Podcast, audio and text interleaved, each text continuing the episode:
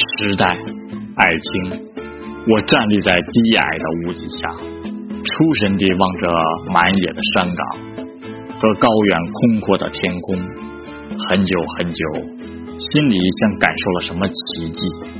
我看见一个闪光的东西，它像太阳一样鼓舞我的心，在天边带着沉重的轰响，带着暴风雨似的狂笑。隆隆滚碾而来，我向他神往而又欢呼。当我听见从阴云压着的雪山那面传来了不平的道路上巨人颠簸的喳声，像那些奔赴婚礼的新郎。纵然我知道由他所带给我的，并不是节日的狂欢和什么杂耍场的哄笑。却是比一千个屠场更残酷的景象，而我却依然奔向它，带着一个生命所能发挥的热情。我不是弱者，我不会沾沾自喜，我不是自己能安慰或欺骗自己的人。我不满足那世界曾经给过我的，无论是荣誉，无论是耻辱。无论是阴沉沉的注视和黑夜似的仇恨，以及人们的目光因他而闪耀的幸福，我在你们不知道的地方感到空虚。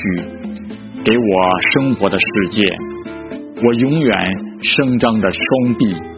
我要求攀登高山，我要求横跨大海，我要迎接更高的赞扬，更大的毁谤。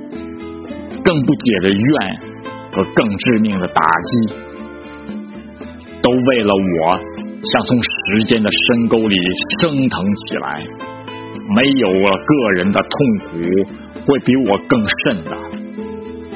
我忠实于时代，献身于时代，而我却沉默着，不甘心地像一个被俘的囚徒。在押送到刑场之前，沉默着。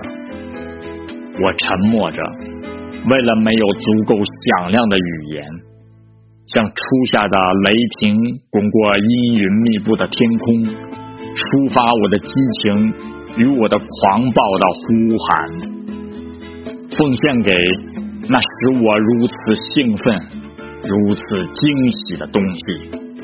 我爱他。胜过我曾经爱过的一切。为了他的到来，我愿意交付出我的生命，交付给他，从我的内体直到我的灵魂。我在他的面前显得如此的悲戚，甚至想仰卧在地面上，让他的脚像马路一样踩过我的胸膛。